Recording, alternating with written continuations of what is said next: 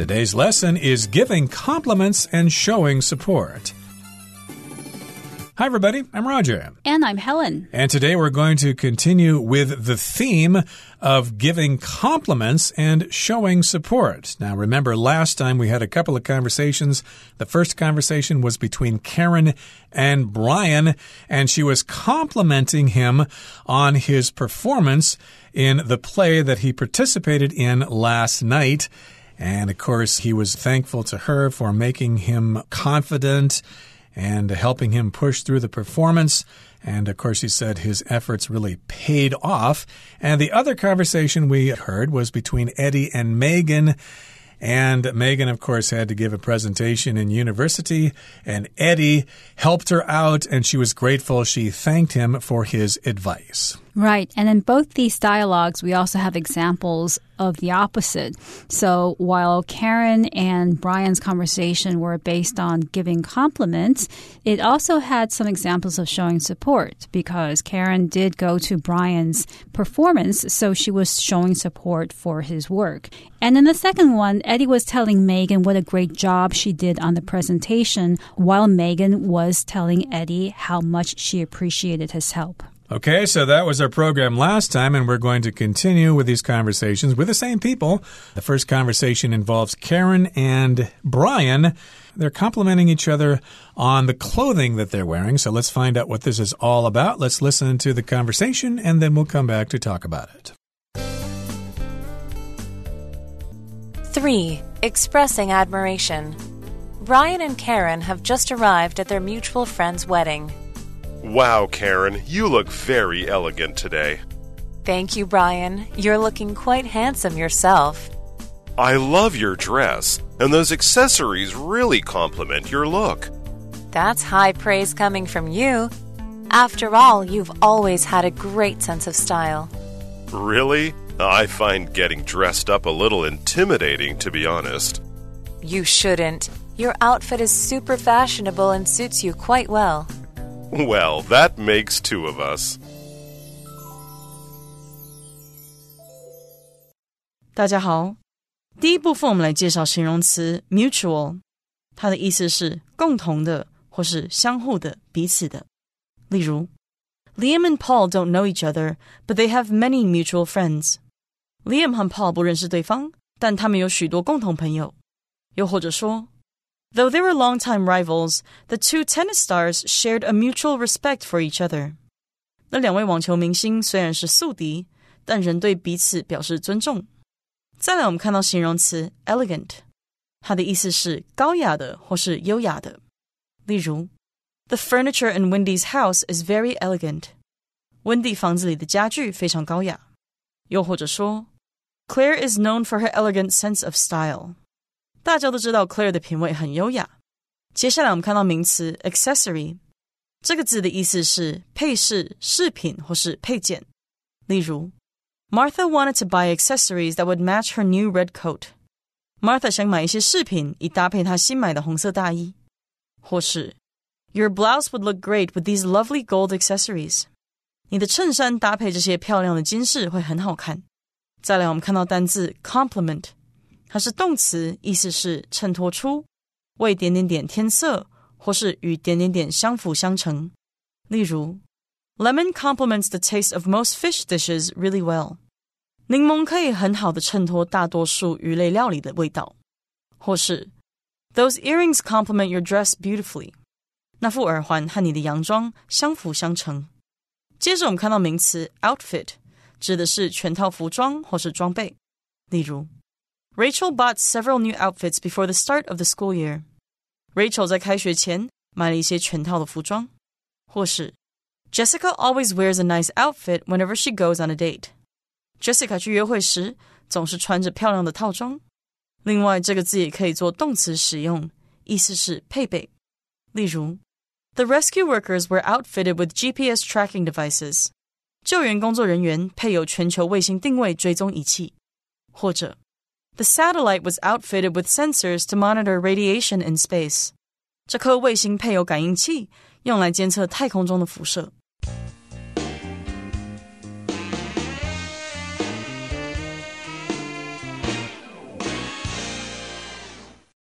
So, in this conversation, conversation number three, which is titled Expressing Admiration, we have Brian and Karen who have just arrived at their mutual friend's wedding.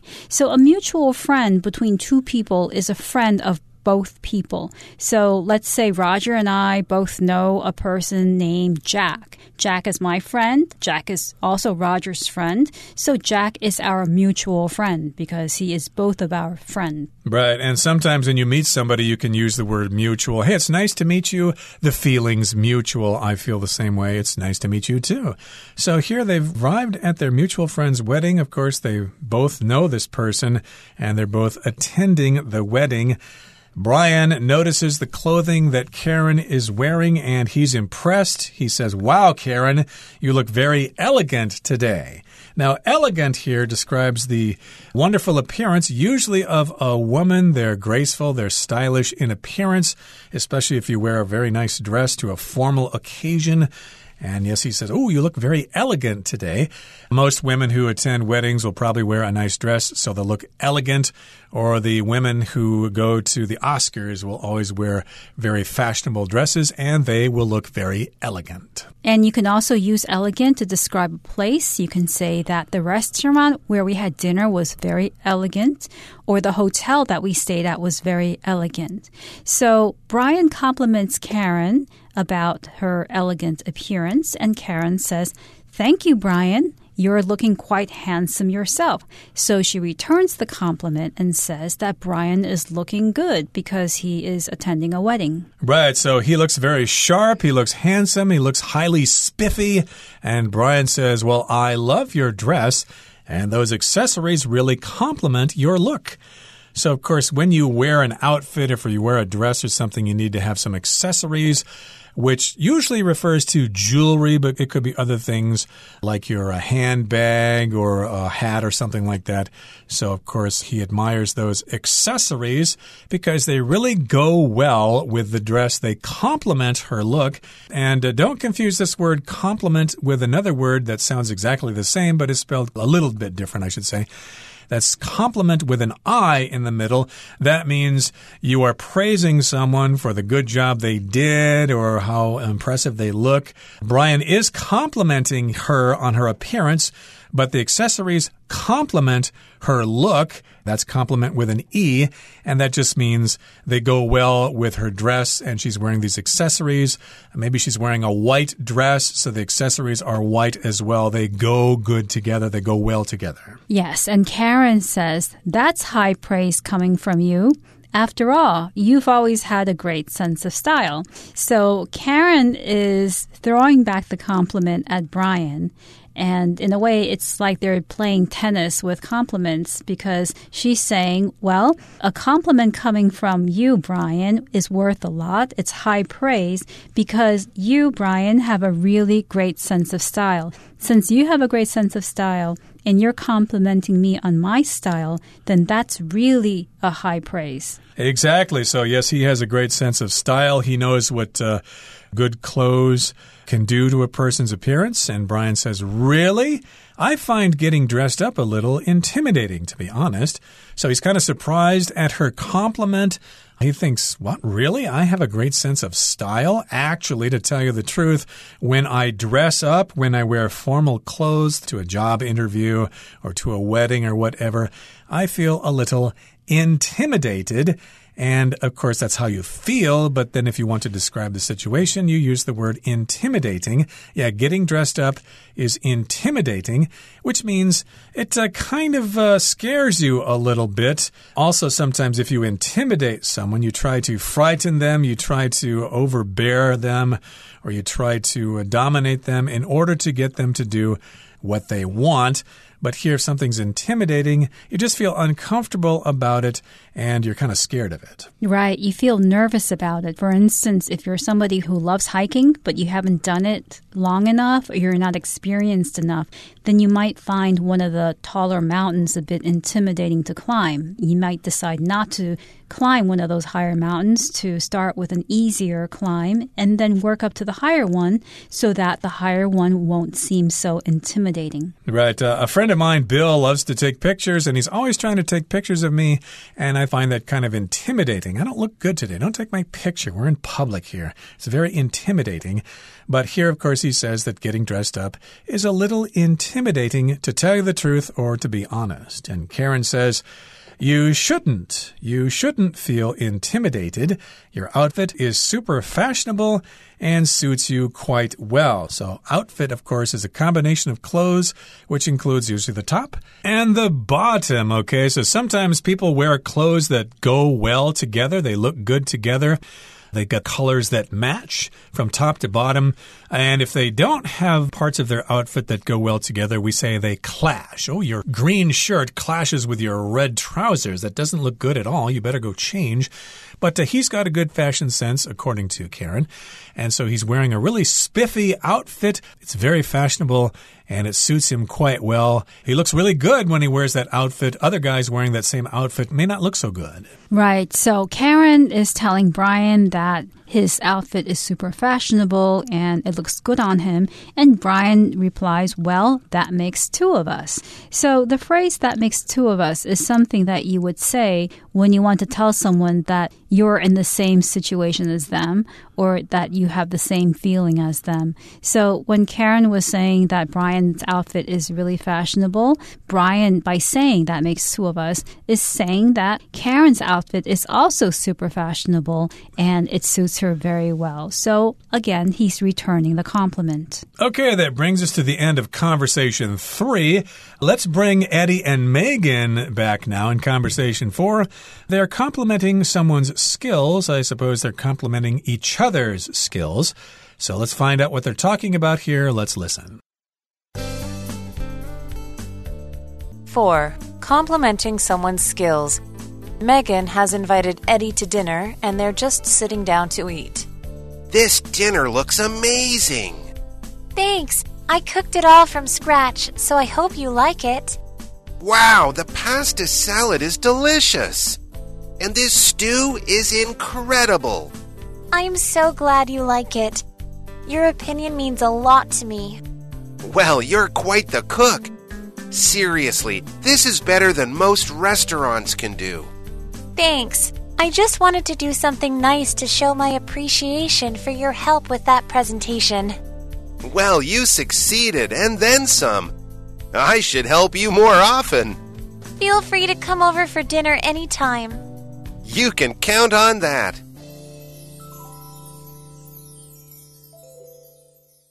最后第二部分，我们看到单字 stew，它是名词，指的是炖菜或是炖煮的食物。例如 ，This stew contains beef, onions, and potatoes。这道炖煮料理含有牛肉、洋葱和马铃薯。再举一个例子，A big bowl of beef stew is the perfect winter dish。一大锅炖牛肉是最适合冬天的菜肴。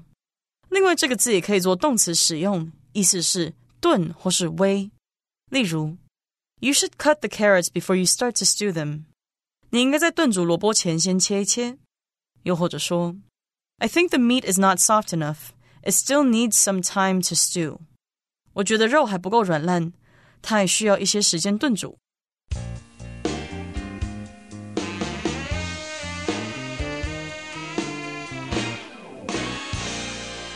So, in this dialogue, Megan has invited Eddie to dinner and they're just sitting down to eat. And Eddie says, This dinner looks amazing. So the dinner spread looks really good to him. He's about to dig in, and Megan says, Thanks, I cooked it all from scratch, so I hope you like it. And what Megan is saying by using the phrase from scratch is that she cooked everything from the beginning without using anything that's pre made, like no mixes, nothing that she bought that was already cooked. When you make something from scratch, like if you make cookies from scratch or cakes from scratch, you make it from the basic ingredients from flour, butter, sugar. You don't use a cake mix to make the cake. Exactly. Sometimes, of course, it's easier to bake a cake with a cake mix. I can do that. It's really easy. But if you bake a cake from scratch, it involves more details and more steps, and you need to have all those different ingredients. So here, Megan is pretty good at cooking. She cooked all that food from scratch. She basically got all the ingredients herself. She went shopping for them in a market.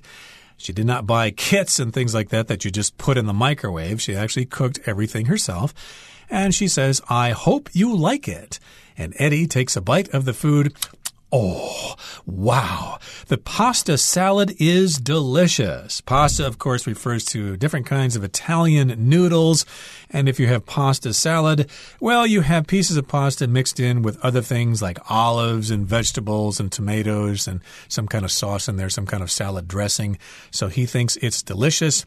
And then he tries a different dish here. He takes another bite and then he says, Oh, this stew is incredible. Now, stew is a kind of thick soup. It's when you take meat and vegetables and you cook them together for a long period of time. Right. When you make a stew, you cook the ingredients for a long time, usually on low heat, so that it all comes together and all the flavors blend and you get this really delicious mixture of different vegetables and meat.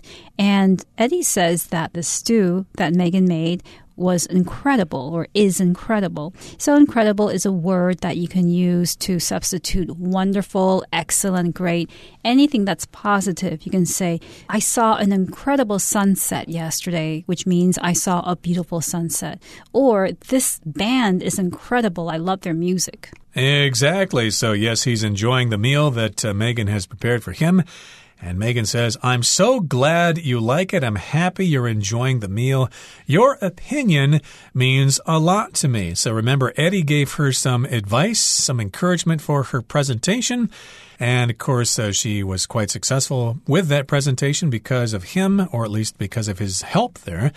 And so she says that his advice or his opinion means a lot to her because if he likes the food, then that will help her prepare some other kind of food in the future. And Eddie says, Well, you're quite the cook. We do say this, you're quite the something when we say you're really a good cook. You're quite the athlete, we could say, which means you're a really good athlete. You're really good at sports.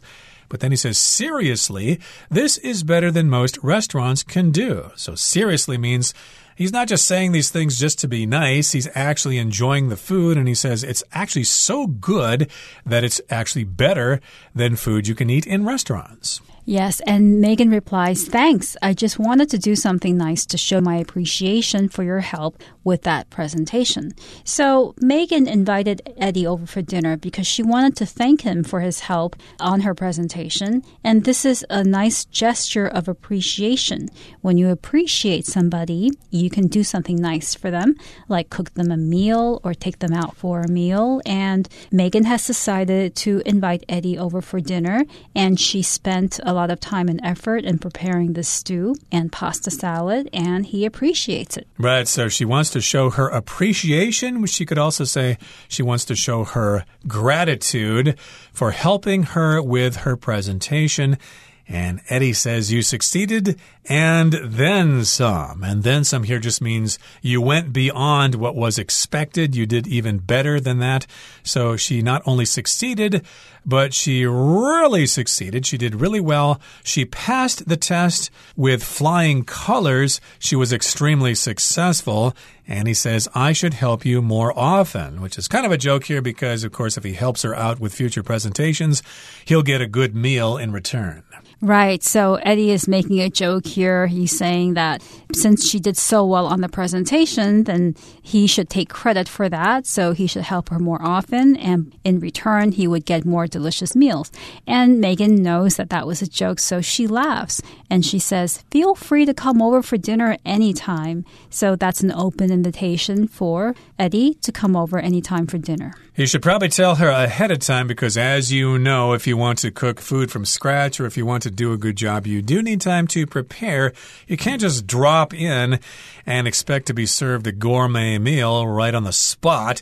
But uh, still, she's being very polite here, and she says that he's free to come over for dinner anytime that he wants to. And Eddie says, you can count on that. So here the phrase to count on something means to depend on it. For example, boy, I really need your help. Well, you can count on me. You can depend on me. I will definitely help you out. Out. Right. You can also use count on that to say that you expect something to happen. For instance, if I say, well, my brother Claude is going to arrive late probably for dinner like he always does, somebody else could say, you can count on that. He's always late. Right. Or, of course, you can have the opposite. If somebody is going to disappoint you, you could say, gee, I wonder if Eric is going to arrive on time. Well, don't count on it. He's never on time. He's always late. So there you have it. You've got some compliments. And of course, you've got expressing admiration, which we covered in our unit today. So that brings us to the end of our discussion. But uh, Hanny would like to say a few things to you right now.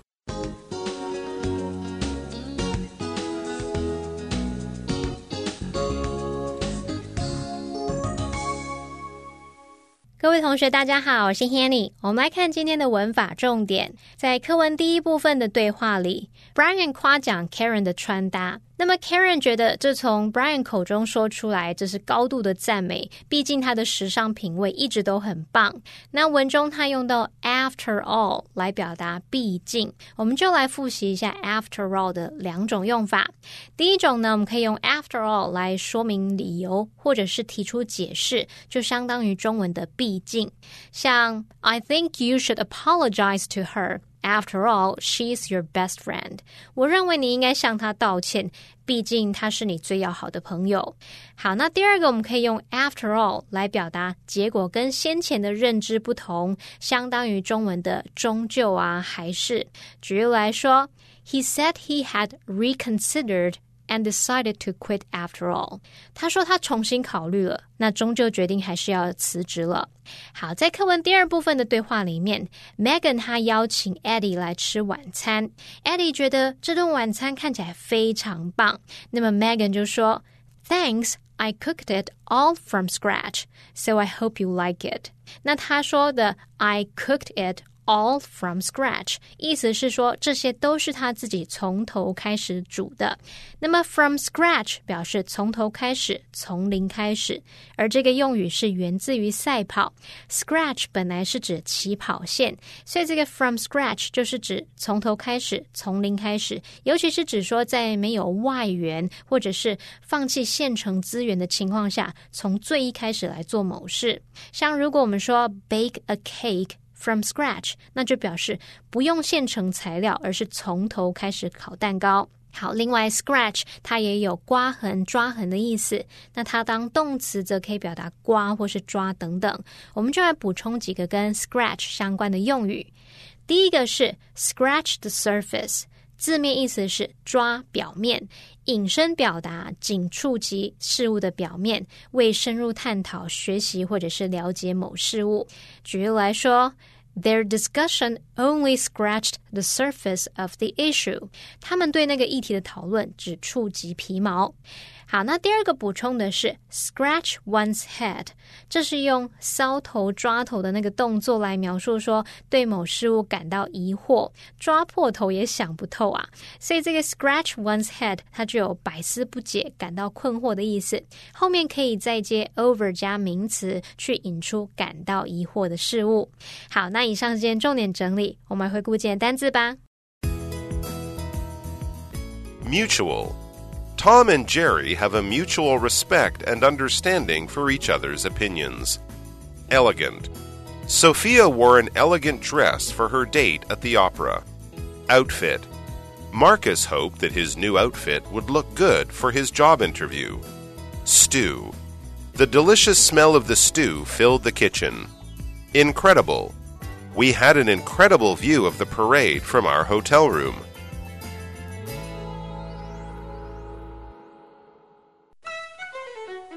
Well, everyone, today's article has come to an end, and I sure hope you enjoy reading along with us. I am Helen. I am Roger. See, See you next time.